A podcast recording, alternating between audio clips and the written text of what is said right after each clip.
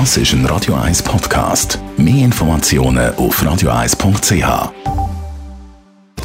Netto, das Radio 1 Wirtschaftsmagazin für Konsumentinnen und Konsumenten. Mit dem Adrian Sutter. Die US-Notenbank FED hat im Zug von der Corona-Krise zum zweiten Mal in einer kurzen Frist den Leitzins gesenkt. Er liegt jetzt bei 0 bis 0,25 Punkten. So soll die US-Wirtschaft vor den Folgen der Pandemie geschützt werden.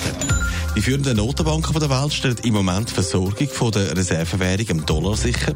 Mehrere Massnahmen sind getroffen worden, weil der Dollar für das Geschäft wichtig ist. Banken brauchen zum Beispiel den US-Dollar für ihre Finanzgeschäfte, aber auch viele Unternehmen zahlen einheitlich mit Dollar.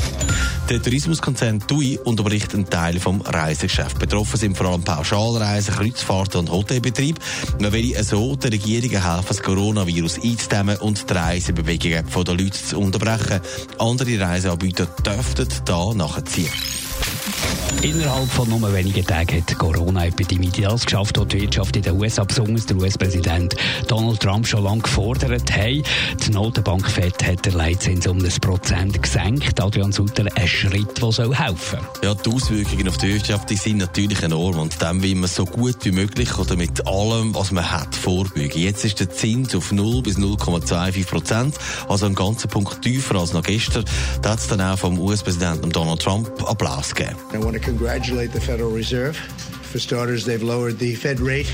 That's a big difference. It's, a, it's a, quite a bit, about a point.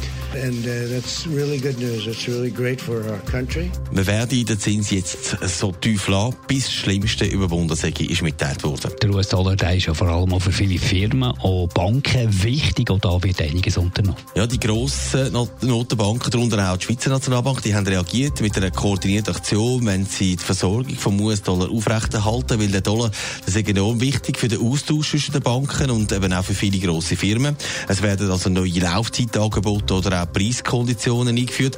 Schon jetzt reagiert übrigens auch die Börse, aber nicht so, wie man es gerne hätte. Zum Beispiel der Schweizer Leitindex SMI.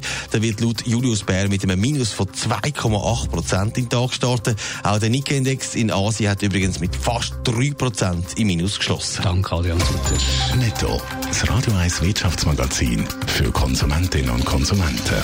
Das die Wirtschaftsinformationen rund um den Coronavirus, aber natürlich die Eltern von Kindern, die nicht in die Schule können, nehmen da Wunder, was passiert jetzt in Sachen Schule. Wir haben der Filippo Lütenegger im Interview. Er ist der Schulvorsteher in der Stadt Zürich und er wird da erste Informationen können weitergeben, exklusiv bei uns auf Radio 1, gerade nach den 9 da bei uns in der Morgenshow.